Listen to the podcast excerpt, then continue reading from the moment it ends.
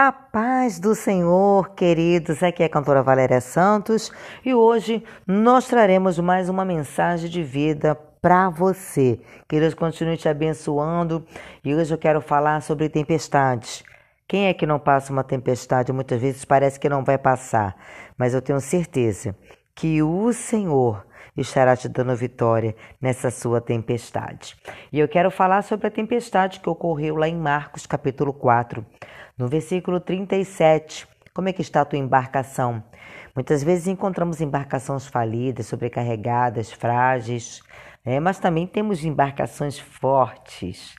E contudo, precisamos de bons marinheiros, precisamos da direção de Deus, tudo condiz o vento, né? tudo que está ao nosso redor, para que possamos ter vitória.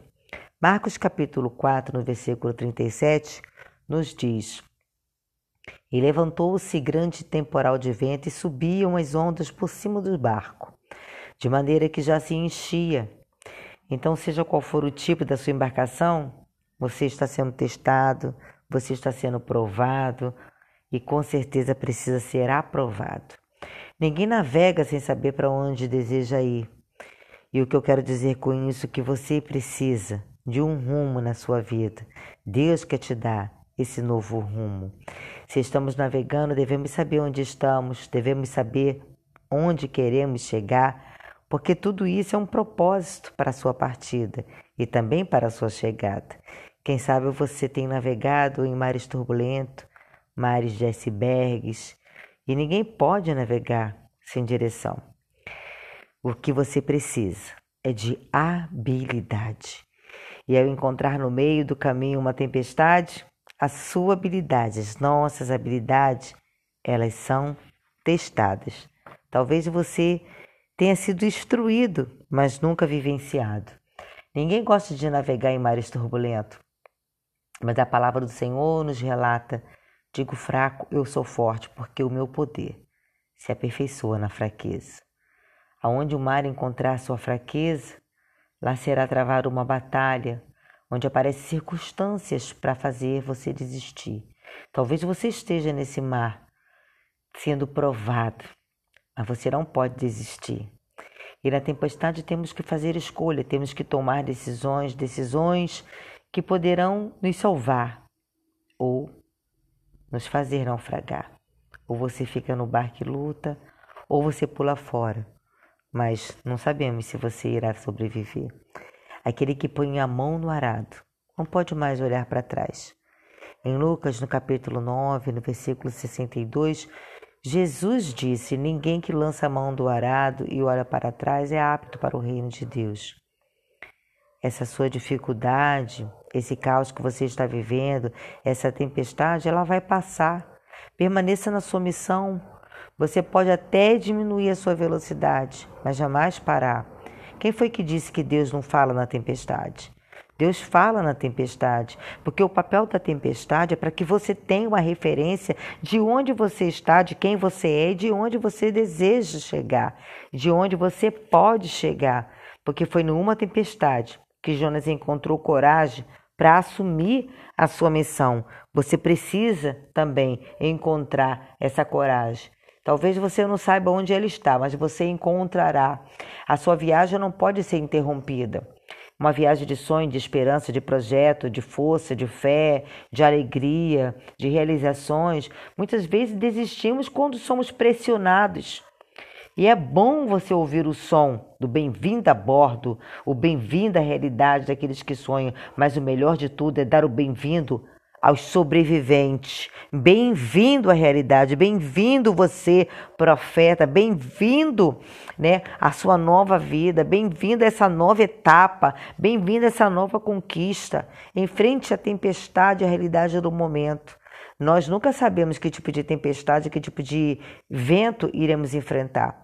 Mas se ela aparecer, os marinheiros que estão a bordo todos terão que assumir o seu posto, assumir a sua responsabilidade para o navio não afundar ou nós nos ajudamos ou nós morreremos. E eu quero dizer para você, se ajude, você é o primeiro a querer se ajudar, se ajude nesse momento. Não se afunde, se ajude, não se sabote. se encoraje, segure firme a mão de quem está do seu lado, porque você pode até dizer para quem está do seu lado, você não está sozinho nessa tempestade. Diga para quem está te acompanhando, diga para você mesmo: você não está sozinho, eu não estou sozinho nessa tempestade. Não é hora de pular do barco, não é hora de desistir. Mantenha a tua rota, porque você não pode perder a direção. Segura firme aí nesse leme, não saia da direção de Deus. Eu sei que o teu barco tem sentido as pancadas das ondas, tem sofrido escoriações, tem sido doloroso, você tem sofrido sacolejo. Há momentos que parece que vai se partir ao meio, a dor é imensa, mas é necessário manter a tua embarcação flutuando. Não deixe o teu barco afundar. Você não pode desaparecer, você não pode ser engolido por essa tempestade. Não deixe que a sua alegria suma, não deixe que a sua coragem desapareça, não deixe que os seus sonhos desapareçam. É hora de investida. E quem sabe o teu barco está tão pesado que você não consegue carregar mais. Você não consegue, você não consegue suportar. Todo esse peso está em excesso. E eu quero convidar você a lançar todo esse peso fora.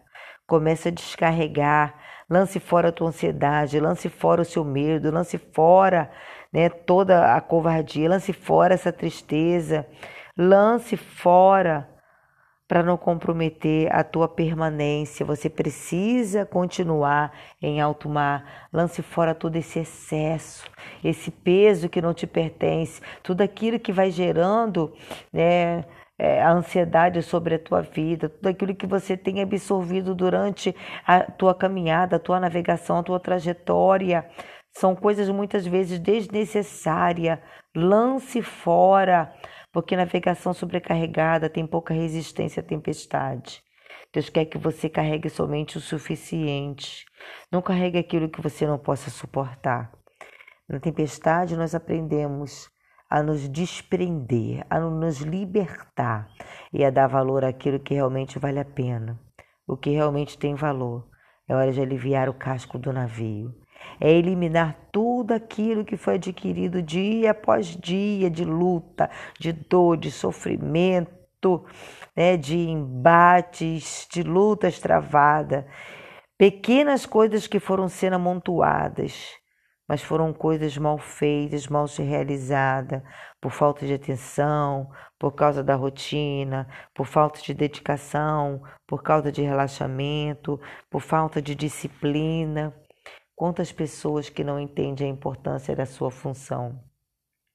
E olhando para cada marinheiro sem passar pela tempestade, todos são iguais. Usam a mesma roupa, todos têm a mesma força, a mesma coragem.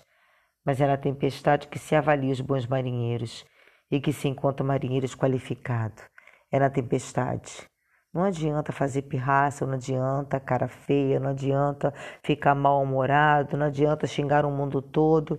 O que precisamos é de marinheiros com bom estado de espírito, competentes, flexíveis, versáteis. Na tempestade não se tem escolha. Ou você luta ou você morre. Mesmo na tempestade, mantenha sua disciplina.